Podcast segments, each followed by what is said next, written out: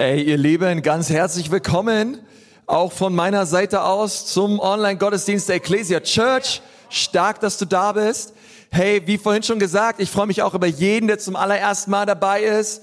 Ansonsten, wir sind eine Kirche an drei Standorten. Wir feiern Gottesdienste in Nürnberg, in Ansbach und auch in Erlangen. Ey, und ich weiß momentan in dieser Zeit, so viele von euch, ihr habt dazu geschalten und ihr seid mit dabei. Also ganz, ganz herzlich willkommen. Es ist so, so stark, mit euch gemeinsam Gottesdienst zu feiern. Herr, und vielleicht guckst du auch gerade in deiner Kleingruppe, mit deiner Kleingruppe zusammen diesen Gottesdienst. Ich hoffe, ihr habt eine super Zeit. Es gibt eine Predigt-Mitschrift zum Runterladen und du kannst deine Bibel rausholen. Lass uns gemeinsam einfach, ja, die Bibel anschauen und wirklich heute an diesem zweiten Teil im Jakobusbrief wirklich, wirklich lernen auch und das mitnehmen, was Gott sagen möchte in unsere Situation hinein. Ähm, wir haben gerade gehört, der Untertitel dieser Serie, er lautet, alles zerfällt, Gott hält. Und ich glaube, das ist so wahr, oder? Alles zerfällt, Gott hält. Gott will dich halten. Und Jakobus in seinem Brief, er ist ein mega Ermutiger. Und er möchte dich auch heute ermutigen mit dem, was er geschrieben hat. Schlag mal deine Bibel auf. Jakobus 1, Vers 12 und dann nochmal die Verse 18 bis 27. Lass uns das mal zusammen lesen. Dort steht, glückselig der Mann, der die Versuchungen erduldet. Denn nachdem er bewährt ist, wird er den Siegeskranz des Lebens empfangen, den der Herr denen verheißen hat, die ihn lieben. Aus freiem Liebeswillen hat er uns durch das Wort der Wahrheit neues Leben geschenkt, damit wir gewissermaßen die ersten Geschöpfe seiner neuen Schöpfung wären. Denkt daran, liebe Geschwister, jeder Mensch sei schnell zum Hören bereit, zum Reden und zum Zorn, da lasse er sich Zeit. Er ist so wichtig, oder? Ey, denn im Zorn tut keiner, was vor Gott recht ist. Legt deshalb jede Gemeinheit und alle Bosheit von euch ab. Alle sagen mal, ouch. Ja, ouch. Ja. Alles ablegen und nehmt das Wort, das in euch hineingepflanzt wurde, bereitwillig auf. Denn das hat die Macht, euch zu retten. Es genügt aber nicht, das Wort nur zu hören und nicht in die Tat umzusetzen, denn wer das tut, ist wie ein Mann, der sein Gesicht in einem Spiegel betrachtet. Er schaut sich an, läuft davon und hat schon vergessen, wie er aussah. Okay, also deswegen schreibt der Mann, bei uns Männer passiert das, bei euch Frauen ist das anders. Dann sagt er Vers 25, doch während das vollkommene Gesetz sich vertieft, also hier sagt er wieder das Wort Gottes, in das Gesetz der Freiheit, wer es immer vor Augen hat und nicht vergisst, was, es, was er wahrnimmt, sondern danach handelt, der wird dabei glücklich und gesegnet sein. Wenn jemand sich einbildet, Gott zu dienen, aber seine Zunge nicht im Zaum hält, der macht sich selbst etwas vor. Sein Dienst für Gott hat keinen Wert. Wer Gott dem Vater wirklich gefallen will, der helfe Waisen und Witwen in ihrer Not und beschmutze sich nicht am Treiben der Welt. Amen, Amen. Erstmal soweit Gottes Wort. Ich möchte nochmal mit uns beten. Und dann wollen wir einfach gemeinsam schauen, was das mit uns zu tun hat. Herr Jesus, ich danke dir von ganzem Herzen für jeden, der zuschaut. Gott, ich danke dir, dass du wirklich durch die Bibel heute zu uns sprichst, Herr. Und wir bitten dich so, dass du unsere Herzen veränderst. In Jesu wunderbaren Namen. Amen, Amen, Amen. Hey, ich möchte dich gleich mal fragen, hattest du schon mal einen schlechten Tag? Ja, hast du schon mal einen schlechten Tag? Vielleicht mal so einen richtig schlechten Tag, ja? Du stehst erstmal viel, viel zu spät auf, nachdem du zehnmal gesnoost hast, ja, und dann ähm, geht der Tag los, du gehst ins Badezimmer, stellst fest, die Zahnpastatube ist leer, dann merkst du, die Deodose ist auch leer, ja, und dann denkst du dir, oh Mann, wie soll das noch werden? Ja, es geht noch schlimmer. Du gehst in deine Küche und stellst fest, du hast keine Kaffeebohnen mehr. Ja, es ist Katastrophe. Hey, und dann ziehst du dich an, ähm, auf dem Weg zum Schuhschrank stößt du noch mal deinen kleinen Zeh am Türrahmen und ähm, vor lauter Qual und Schmerzen gehst du dann ins Auto und auf dem Weg zur Arbeit bei Tageslicht stellst du dann fest, dass dein Shirt eigentlich völlig verschmutzt ist, ja. Und dann sitzt du im Office bei der Arbeit und denkst dir so, was geht ab, ja? Ist die ganze Welt gegen mich oder was? Ja, also wer, hast du schon mal so einen Tag erlebt? Ja, so ein, ich glaube, wir alle erleben immer wieder solche Tage, besonders in unserer reichen ersten Welt, ja, diese Probleme, die wir oft haben. Und ähm, ich möchte sagen, wir haben gerade den einfach Auszüge gelesen von Jakobus 1 Und die Menschen, zu denen Jakobus geschrieben hat, die haben nicht nur einen schlechten Tag erlebt, sondern die haben eine schlechte Woche erlebt, einen schlechten Monat erlebt. Ehrlich gesagt, sie leben in einer sehr, sehr schlechten Zeit. Es war eine sehr herausfordernde Zeit, um das mal sehr nett zu sagen. Es war nämlich eine Zeit der Verfolgung. Es war eine Zeit, wo ja, der Glaube an Jesus, wie in manchen Teilen dieser Erde immer noch, sehr viel kostet. Ja, Christen wurden verfolgt, Christen wurden in Gefängnisse gesteckt. Und Jakobus schreibt seinen Brief an Judenchristen, also an Christen, an Juden, die, die gesagt haben, hey, ich will Jesus nachfolgen, ja. Und das waren sehr junge Christen. Die haben gerade ihr Leben Jesus gegeben, ja. Die haben gerade ihre die Kontaktkarte ausgefüllt, waren gerade bei Next Steps fertig, ja. Wollten so richtig loslegen und echt einen Unterschied machen für Jesus. Und dann wurden sie verfolgt. Sie mussten sich verstecken. Viele haben sich in Gruppen getroffen und ähm, ja in Wohnzimmern, in Kellern, wo auch immer sie sich getroffen haben. Sie konnten sich nicht öffentlich treffen. Und Jakobus schreibt zu diesen Judenchristen, zu diesen neuen Christen und er möchte sie ermutigen. Ja, der ganze Brief ist der Hammer, echt. Also er ist eine, ein Brief der Ermutigung und der Stärkung an diese jungen Christen. Letzte Woche haben wir eine starke Predigt gehört zu dem Thema Gib nicht auf, weil das ist so dieser Grundtenor von Jakobus. Er sagt zu ihnen, hey Leute, gebt nicht auf. Inmitten dieser harten Prüfungen, inmitten der Verfolgung, haltet fest an Jesus, gebt nicht auf. Und er schreibt in Vers 2 auch, er sagt so, ja Leute, haltet es für lauter Freude, wenn ihr durch allerlei Prüfungen geht. Haltet es für Freude. Wenn ihr, wenn ihr diese Dinge durchmacht und du denkst dir so, ey Mann, krass, ja, ey, was, was der Jakobus für eine Sicht hatte auf Prüfungen und auf Verfolgung. Er sagt, haltet es für, für eine Freude, denn euer, denn, denn eure Standhaftigkeit, ja, sie bewirkt Ausharren und Festigkeit und Beharrlichkeit. Und, und er sagt zu ihnen, hey, das ist all das, was ihr braucht. Und wenn du dann etwas weiter liest, dann wirst du ganz schnell im ersten Kapitel merken, dass es Jakobus sehr wichtig ist, zu unterscheiden zwischen, was ist eine Prüfung und was ist eine Versuchung. Was ist eine Prüfung und was ist eine Versuchung? Denn eine Prüfung ist nicht gleich eine Versuchung. Und eine Versuchung ist nicht gleich eine Prüfung. Es sind zwei unterschiedliche Dinge.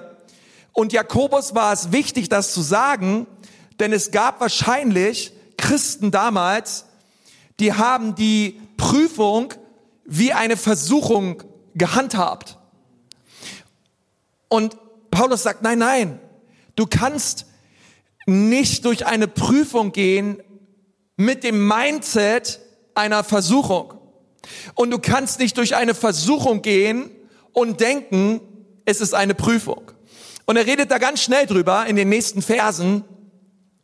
Weißt du, eine Prüfung ist ein meistens ja ein ein Umstand, der von außen über dich einbricht.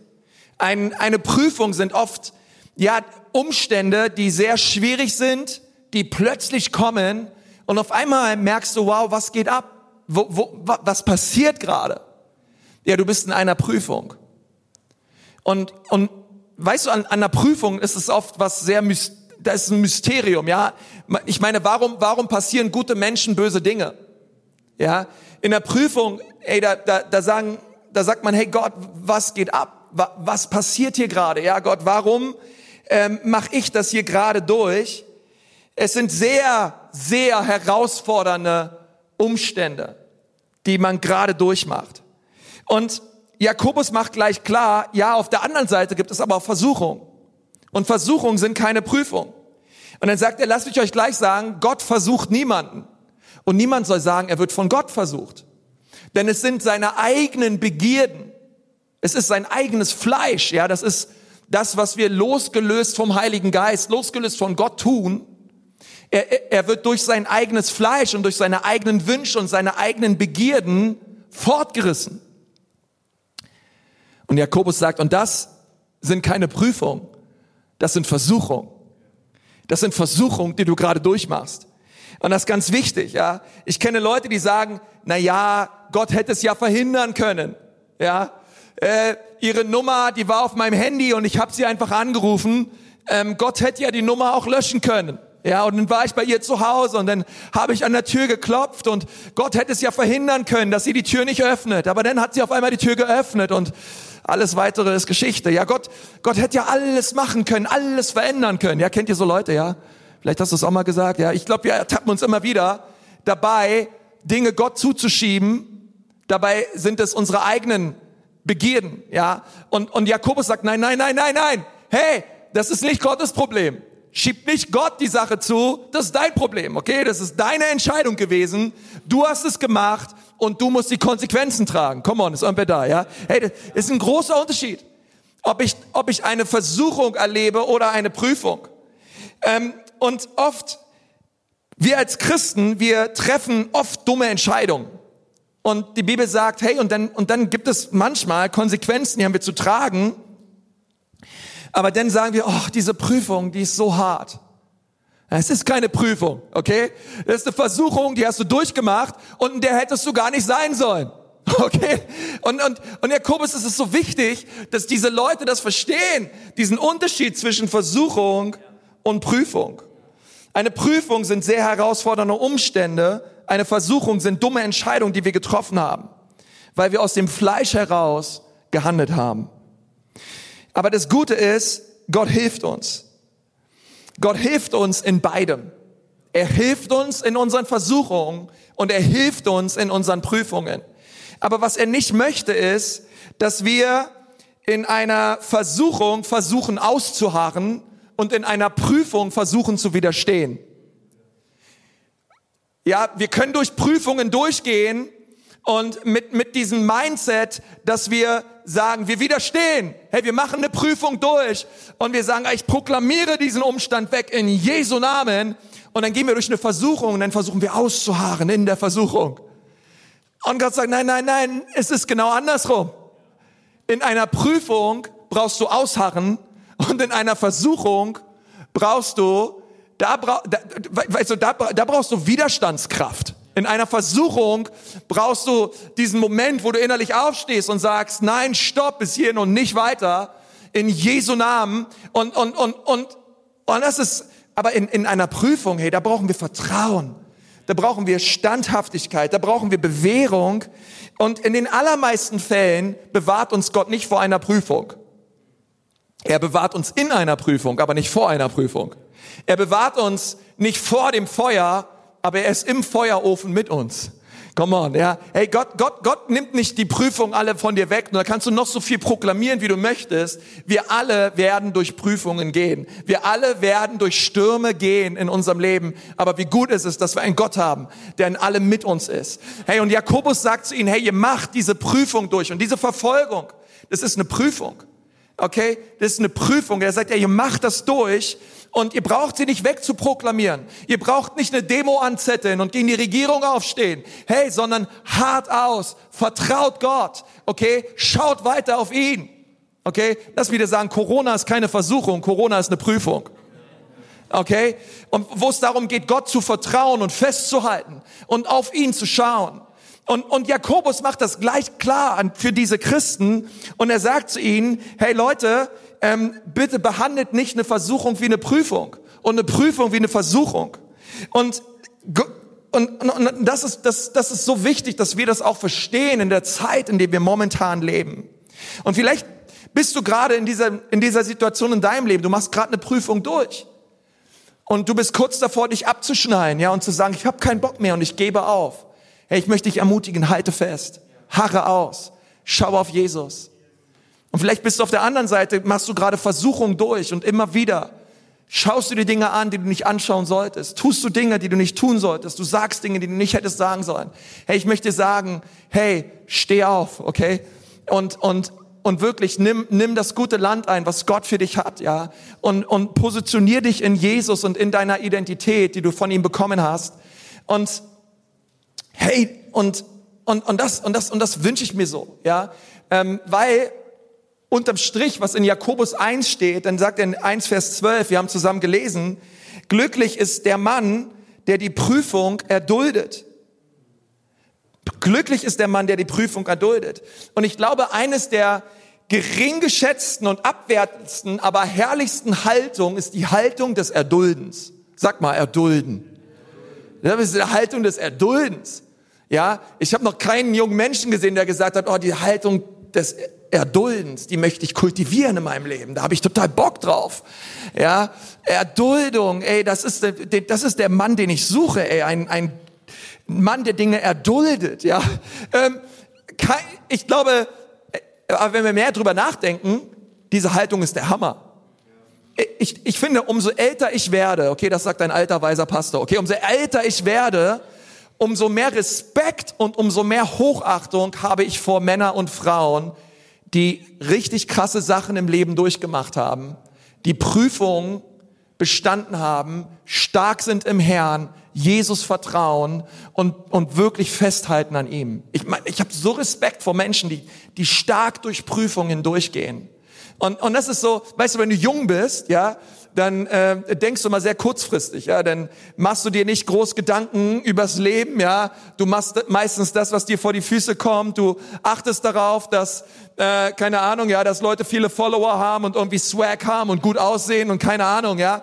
Aber lass mich sagen, gerade wenn du, wenn du ein Single-Mädel bist, dann lass mich dir sagen, der beständige Bernd, okay, der beständige Bernd, der beständige Bernd, der sieht vielleicht nicht so cool aus, der hat vielleicht auch nicht so, so coole Klamotten oder ähm, so einen coolen Moustache, ja, wie der, wie der hippe Harry, ja, aber der beständige Bernd, der ist nach 35 Jahren Ehe immer noch an deiner Seite, okay? Und der, und der geht mit dir durch dick und dünn, okay? Hey, und Ausschau halten nach Beständigkeit, nach Menschen, die Dinge aushalten können und die ausharren in Prüfungen. Hey, come on, okay, hör auf Jakobus, okay? Der beständige Bernd, der beständige Bernd, okay? Das ist das, was du willst, das ist das, was du suchst, okay? Aber wer macht das? Ja, heutzutage ähm, hat man das Gefühl, ähm, alles muss schnell sein, alles ist so kurzlebig und Jakobus sagt, hey, wer ausharrt, Wer in der Prüfung stark bleibt, das ist derjenige, der bis zum Schluss geht und der den Siegeskranz erhält, okay? Und das ist, was wir machen wollen. Und jetzt sagt er, oder die Frage ist besser gesagt, nun, wie schaffen wir das? Wie schaffen wir das, beständig zu sein? Wie schaffen wir das, auszuharren? Und wirklich in den Prüfungen auf Gott zu schauen. Und dann sagt Jakobus, fünfmal, wir schaffen es durch das Wort Gottes. Wie schaffe ich es, Vers 12 zu leben. In Prüfungen auszuharren. Und er sagt, wir brauchen das Wort Gottes. Und, und er sagt, das Wort Gottes, es hilft dir, in Versuchungen zu widerstehen und es hilft dir, in Prüfungen auszuharren. Das Wort Gottes ist in Zeiten der Versuchung deine Waffe und es ist in Zeiten von Prüfung dein Anker. Das Wort Gottes. Und ich glaube, wir brauchen das Wort Gottes. Und was mich manchmal als Pastor so betrübt ist oder so ein bisschen traurig macht, ist, dass ich manchmal das Gefühl habe, es gibt so viele Christen, die lesen die Bibel nicht mehr. Ich weiß ihr nicht, aber andere vielleicht. Vielleicht schauen da Leute zu. Und, die, und, und wir lesen die Bibel nicht mehr. Und wir lesen, wir lesen mal einen Vers die Woche, ja? Ähm, oder ein Vers im Monat, ja? Mein Monatsvers, ja? Ist nicht mehr der Tagesvers, es ist schon der Jahresvers, ja? Ähm, und und es, und es macht mich nicht nur traurig, ich meine, es geht ja nicht um mich, ja. Ähm, aber ich glaube, wir müssen uns denn nicht wundern, wenn wir in Versuchung nicht widerstehen können und wenn wir in Prüfung nicht ausharren können, wenn das Fundament und die Grundlage des Wortes Gottes nicht tief in unserem Herzen verwurzelt und gegründet ist. Und deswegen möchte ich dir gerne drei Haltungen geben aus dem Jakobusbrief, Kapitel 1, die wir brauchen, wenn wir das Wort Gottes lesen, wenn wir die Bibel lesen. Wenn wir die Bibel lesen, brauchen wir drei Haltungen. Und diese drei Haltungen, über die redet Jakobus im ersten Kapitel. Bist du bereit? Schreib diese drei Haltungen auf. Sie werden dir ein Segen werden. In Zeiten von Prüfung und in Zeiten von Versuchung. Das allererste ist Dankbarkeit. Dankbarkeit. Ich brauche, wenn ich die Bibel lese, brauche ich ein dankbares Herz. Ein, ein dankbares Herz für das Wort Gottes. Und ich habe gesagt, dass Dankbarkeit das Wort hat mir neues Leben geschenkt. Dankbarkeit, das Wort hat mir neues Leben geschenkt. Und ich habe diese Aussage aus Jakobus 1, Vers 18. Dort steht, aus freiem Liebeswillen hat er uns durch das Wort der Wahrheit neues Leben geschenkt, damit wir gewissermaßen die ersten Geschöpfe seiner neuen Schöpfung wären. Okay, und hier steht es, aus freiem Liebeswillen hat er durch das Wort der Wahrheit uns neues Leben geschenkt.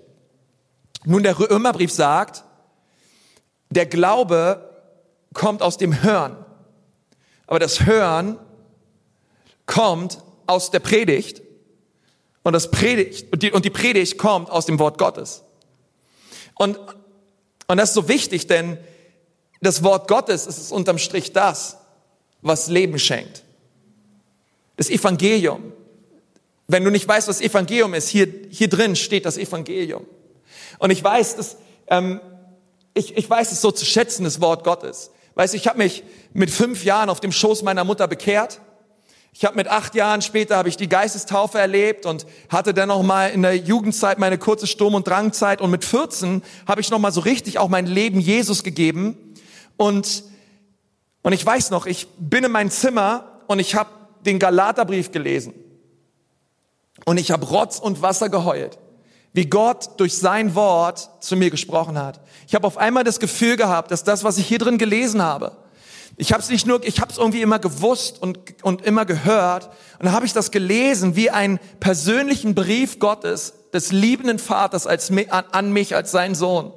Und auf einmal ist das, was Jesus am Kreuz getan hat, für mich etwas total Persönliches geworden. Auf einmal habe ich gefühlt und gespürt, hey, dieses Kreuz war eigentlich mein Kreuz. Diese Nägel waren eigentlich meine Nägel. Diese Dornkrone, sie galt eigentlich mir. Und, und er tat es für mich an meiner Stadt, damit ich leben darf. Und ich habe gesagt, Jesus, was für ein unfairer Tausch. Du nahmst meinen Tod, damit ich dein Leben haben darf.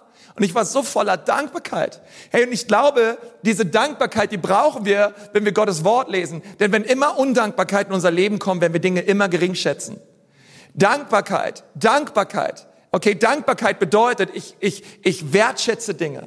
Dankbarkeit bedeutet, die Sachen sind mir wichtig, okay? Dinge, wofür du dankbar bist, sind immer Dinge, die du ehrst. Sind Dinge, hey, deswegen danke deiner Frau, okay? Danke deinem Ehepartner, okay? Danke, dank, danke Menschen, danke Gott, okay? Und, und das sind immer Dinge, und, und heute möchte ich einfach sagen, hey, ich bin so dankbar für Gottes Wort.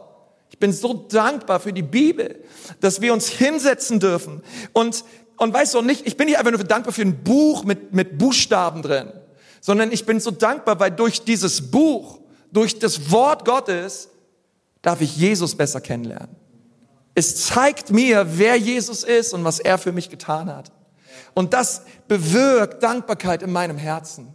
Aber wenn wir das nicht tun, wenn wir nicht immer wieder Gottes Wort persönlich nehmen für uns, dann werden wir undankbar und wir merken in den Prüfungen und den Versuchungen unseres Lebens, wir denken so, ach, was soll's?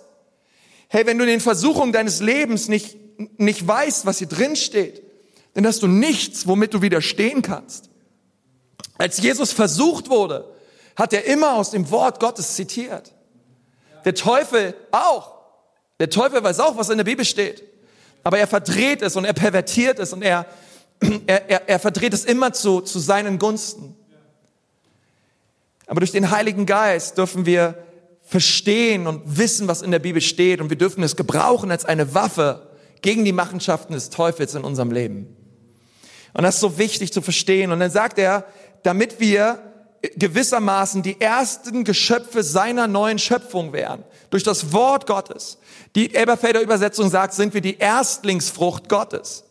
Weißt du, die Erstlingsfrucht, das war bei den Juden, ähm, die damals Felder bestellt haben und so weiter, ähm, das allererste in der Ernte, ja, wir haben heute Erntedank, das aller, die allerbeste, das allererste von der Ernte, das ging nicht auf den Marktplatz, ja, und wurde verkauft. Okay, das wurde auch nicht selber gegessen, sondern das hat man Gott geopfert. Oder man brachte es natürlich zum Tempel und gab es den Priestern. Hey, man gab das erste und beste Gott. Ey, weißt du was? Gott gab sein erstes und bestes für dich und für mich. Er gab seinen Sohn Jesus für dich und für mich, damit wir leben dürfen. Wir sind die Erstlingsfrucht, okay? Das bedeutet, mein Leben hat Wert. Woher sehe ich meinen Wert? Meinen Wert erkenne ich daran, was Gott bereit war für mich zu geben. Seine Erstlingsfrucht war er bereit für mich zu geben, damit ich leben darf. Jesus starb an meiner Stadt. Er kam für mich. Er hat mich errettet. Ganz persönlich, ganz real. Er hat mich rausgeholt aus dem Sog und aus dem Sumpf der Sünde und mir neues Leben geschenkt. Und nun will auch ich mein Leben ihm geben. Auch ich möchte meine Erstlingsfrucht Gott geben. Im Bereich meiner Zeit, im Bereich meiner Finanzen. Ich möchte ihnen mein erstes und mein Bestes geben. Mein erstes und mein Bestes gehört nicht dieser Welt, gehört auch nicht mir persönlich, sondern es gehört Gott. Okay, und auch heute darfst du dein erstes und dein Bestes geben in die Mission, um Menschen, um einen Unterschied zu machen bei den Menschen, die gesagt haben, ich bin gehorsam und ich gehe in alle Welt. Dankbarkeit, das Wort Gottes hat mir Leben geschenkt. Das zweite ist Demut. Sag mal Demut. Okay, Demut. Hey, es braucht Demut. Ich habe gesagt, Demut, die Bereitschaft, mich verändern zu lassen, wo das Wort mich konfrontiert. Es braucht eine Bereitschaft der Veränderung. Ähm, Jakobus 1, Vers 19, denkt daran, liebe Geschwister, jeder Mensch sei schnell zum Hören, aber zu, zum Reden und zum Zorn ähm, lasse er sich Zeit. Denn im Zorn tut keiner, was vor Gott gut ist. Legt deshalb jede Gemeinheit und alle Bosheit ab und nehmt das Wort, das in euch hineingepflanzt wurde, bereitwillig auf. Denn es hat die Macht, euch zu retten. Das Wort, was hier für retten steht, im Griechischen ist das Wort so so. Es bedeutet retten, heilen und gesund machen. Okay, das ist, das ist, was das Wort Gottes tun möchte in deinem Leben. Okay, es möchte dich retten, es möchte dich heilen und dich gesund machen. Ähm, Jakobus 1, Vers 21 steht nach einer anderen Übersetzung, steht, darum legt nun ab allen Schmutz und den, und allen Rest von Bosheit und nehmt mit Sanftmut. Okay, und da kommt jetzt dieses Wort her. Dieses, diese Bereitschaft, ja, dieses Bereitwillige. Das heißt, ohne Widerstreben und Auflehnung, demütig und willig. Das eingepflanzte Wort auf.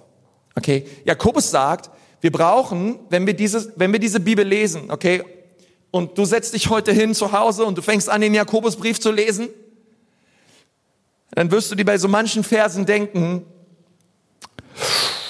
oh oh, oh oh. Weil was hier drin steht, spricht auf einmal hinein in dein Leben. Es spricht zu deiner Prüfung und es spricht zu deiner Versuchung. Und es spricht zu dir. Okay, du liest nicht nur die Bibel, sondern die Bibel liest dich. Und auf einmal merkst du, oh, krass, als würde, als würde Gott wissen, was ich gerade durchmache. Als würde Gott genau wissen, was ich gestern Nacht getan habe. Als hätte Gott, Gott, krass, krass. Und dann sagt Jakobus, wenn du überführt wirst durch das Wort Gottes und das Wort Gottes etwas sagt, was genau dem entgegensteht, was du eigentlich so tust und denkst, dann braucht es eine Entscheidung in deinem Leben, wo du sagst, ich lasse mich verändern durch das, was hier drin steht. Ich gebe dem Wort Gottes Erlaubnis, in meine Situation zu sprechen und ich möchte dann aus Gehorsam heraus anders leben. Ich, ich werde mich verändern. Und das ist das, was Gott, Wort Gottes tut. Ganz oft spricht es zu uns, oder? Die Bibel, hey, wenn du es liest, wow, krass, hey. Und dann braucht es aber eine Bereitwilligkeit. Okay? Eine Bereitschaft. Das bedeutet, du öffnest dein Herz. Du öffnest Hof und Tür für das Wort Gottes und du lädst es ein, in dein Leben zu kommen und zu dir zu sprechen. Und du, und du sagst, ja Gott, das will ich. Auch wenn da Wahrheit, da sind Wahrheiten drin, manchmal die sind in your face, okay? Und du, und du kannst sagen, ja, ja Gott, ich will das. Aber weißt du, das Coole ist, auch wenn es manchmal direkt ins Gesicht ist. Ja, man könnte manchmal bei Jakobus, ne, da sind 100, im Jakobusbrief gibt es 108 Verse. 54 Verse davon stehen im Imperativ. Also man könnte meinen, ja, der, also der, der, der, der ist richtig in dein Gesicht. Man könnte fast meinen, Jakobus ist wie so ein Berliner, ja, der direkt sagt, was er von dir hält, okay? Direkt ins Gesicht. Aber weißt du was? Alles soll dir zum Besten dienen. Und auch wenn du dich manchmal ertappt fühlst, überführt fühlst, okay, es soll nicht dich beschämen, es soll dich nicht verdammen. Es gibt keine Verdammnis mehr für die, die in Christus sind. Es gibt keine Verdammnis, aber es gibt eine Überführung, die Geist gewirkt. Es gibt eine Betrübnis, die Gott bewirkt. Aber diese Betrübnis, sie hält dich nicht in der Trübnis, sondern sie führt dich raus, wo du ans Licht gehst und wo du Dinge bekennst und wo du frei wirst und im Licht lebst. Und das ist das, was Gott möchte. Es braucht eine Haltung der Dankbarkeit und es braucht eine Haltung der Demut. Zu sagen, Gott, ich lasse es zu, dass du zu meinem Leben reden darfst. Und das dritte ist Tiefgang. Es braucht eine Haltung des Tiefgangs. Also wenn wir die Bibel lesen, es braucht Dankbarkeit. Wow, Gott, danke. Danke für dein Evangelium, danke für dein Wort. Es braucht Demut, eine Bereitschaft, das Gelesene persönlich zu nehmen und umzusetzen und dann braucht es Tiefgang. Das Wort Gottes will nicht nur gelesen oder studiert werden, sondern gelebt werden. Es braucht Tiefgang. Ich will nicht nur lesen, sondern ich will tiefer gehen als das. Ähm, da steht in Jakobus 1, 22, es genügt nicht, das Wort nur zu hören. Denn so betrügt man sich selbst. Man muss danach handeln. Jeder, der das Wort nur hört und nicht in die Tat umsetzt, ist wie ein Mann, der sein Gesicht in einem Spiegel betrachtet. Okay? Das Wort Gottes, wie wir gerade gesagt haben, ist wie ein Spiegel. Du schaust rein und merkst auf einmal, oh, so gut wie ich immer dachte, sehe ich doch nicht aus. Auf einmal merkst du, was da zwischen den Zähnen ist und wie deine Haare aussehen und dass du Falten hast und so weiter. Okay? Also du bemerkst es ähm, und du lässt es zu, dass das Wort Gottes wie ein Spiegel ist für dich okay, wo du sagst, okay, ich bin bereit, mich zu verändern.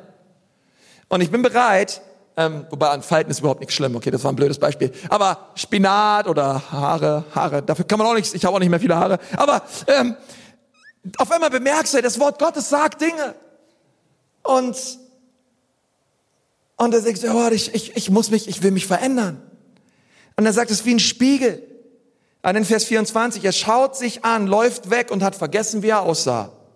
Doch wer sich in das vollkommene Gesetz vertieft, in das Gesetz der Freiheit, wer es immer vor Augen hat und nicht vergisst, was er wahrnimmt, sondern danach handelt, der wird bei Gott glücklich und gesegnet sein.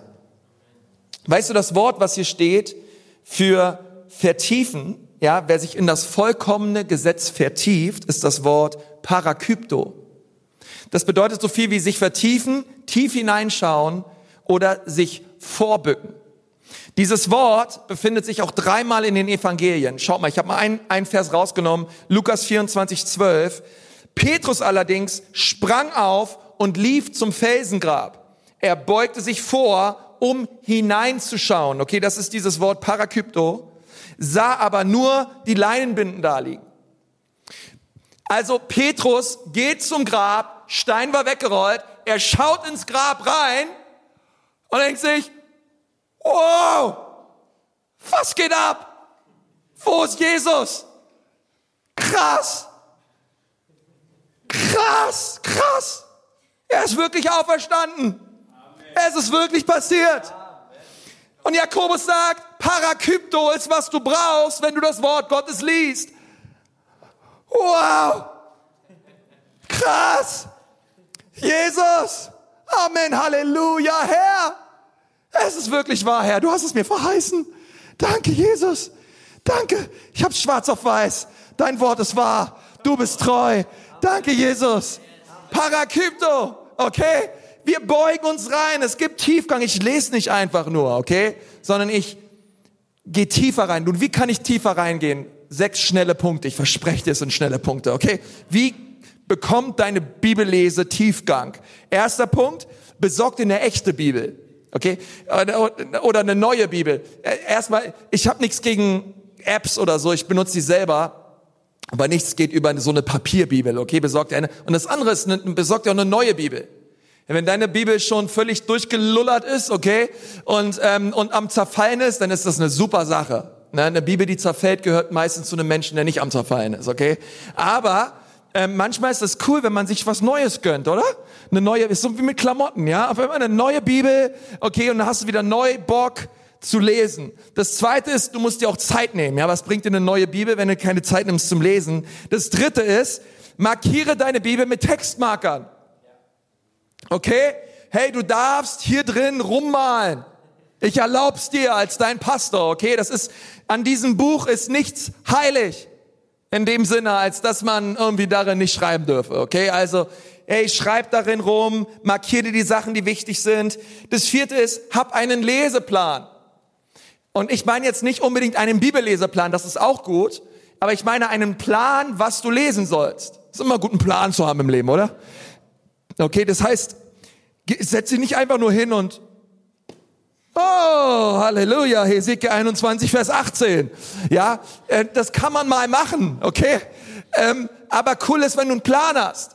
Okay, hey, wir, wir, ich kann dir einen guten Plan geben. Wir als Gemeinde gehen wir gerade durch den Jakobusbrief. Vielleicht magst du den Jakobusbrief auch äh, lesen. Okay, ähm, das Fünfte ist, hab ein Buch, um Dinge aufzuschreiben.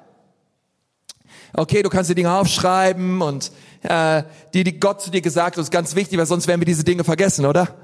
Das ist so wichtig. Und das Sechste ist, das ist das Wichtigste, bitte den Heiligen Geist, das Gelesene praktisch umzusetzen. Weil wir können manchmal lesen, lesen, lesen, aber es macht so einen Unterschied, wenn wir den Heiligen Geist einladen und sagen, Heiliger Geist, hilf mir das, was ich gerade gelesen habe, zu leben. Weil was bringt alle Theorie, was bringt alle Theologie ohne die Praxis? Die Praxis ist das Allerwichtigste und da, das ist Jakobus Punkt. Er sagt, hey, was bringt all das Gelaber, was bringen all das Hören ohne Taten? Wir müssen es umsetzen, okay? Hey, der Doktor kann dir die beste Medizin verschreiben, du musst sie einnehmen, okay? Du musst was tun. Du kannst die besten, nicesten Jogging-Schuhe haben für 250 Euro, ja, du musst noch joggen gehen, okay? Weil dann, dafür sind die Dinger da, okay? Was bringen, was bringt eine Bibel, wenn wir nicht drin lesen? Hey, was bringt ein, verstehst du, was, was bringt ein Glaube, wenn er nicht gelebt wird? Und das ist, was Jakobus sagt. Und, und dann hört er auf mit zwei Versen. Und mit diesen zwei Versen möchte ich abschließen, denn diese zwei Verse, man denkt, die passen überhaupt nicht zum Rest. Dort steht, wenn sich jemand einbildet, Gott zu dienen, aber seine Zunge nicht im Zaum hält, der macht sich selbst was vor. Sein Dienst hat keinen Wert. Wer Gott dem Vater wirklich gefallen will, der helfe Waisen und Witwen in ihrer Not und beschmutze sich nicht am Treiben dieser Welt. Und er sagt, hey, unterm Strich, Leute, hey, lass uns nicht nur Hörer sein. Was bringt uns eine Predigt, die wir hören? Nächste Woche kommst du wieder und du hörst wieder eine Predigt. Wir brauchen diesen Zeitpunkt, wo wir Gott fragen, Gott, was möchtest du durch diese Predigt sagen? Was, ich gehe aus diesem Gottesdienst heute raus, Herr, was möchtest du, was ich praktisch umsetze? Und dann kannst du den Heiligen Geist bitten und er wird es dir sagen. Heiliger Geist, ich habe heute die Predigt gehört über Jakobus 1. Was möchtest du, was ich heute tun soll? Und Jakobus, er war so angewidert von Christen, die einfach nur hören es aber nicht leben. Und, und ich denke mir so, Mann, das sagt er in einem Kontext, wo Christen verfolgt wurden. Und wie viel mehr würde er es heutzutage sagen? In unserer, in unserer Gesellschaft, in unserer westlichen Welt. Und dann sagt er, hey, ihr wollt ein paar praktische Tipps haben, was ihr machen könnt? Kümmert euch um Witwen und Waisen. Die liebt Gott besonders. Die, die am Rand sind die Vaterlosen, die, die Elternlosen. Kümmert euch um sie. Kümmert, kümmert euch um die Menschen. Ihr wollt, ihr wollt wissen, was es bedeutet, an, an Jesus zu glauben? Seid Licht und Salz. Macht einen echten Unterschied. Okay? Betet nicht nur für sie. Beschenkt sie. Kümmert euch um sie. Werdet praktisch in dem, was ihr tut und, und Ecclesia Church. Deswegen haben wir in diesem ersten Erntedank Gottesdienst an diesem ersten Sonntag. Lass uns nicht nur über Finanzen reden. Lass uns heute geben. Lass uns heute in dieser Arbeit von Mareike, hey, wir, wir haben sie selber vor fünf Jahren ausgesandt als Church. Lass uns sie segnen. Wir haben, ähm, wir haben Missionare im, im Tschad und in Kamerun, die wir segnen wollen durch das, was wir heute geben. Und ich glaube, wir alle können geben.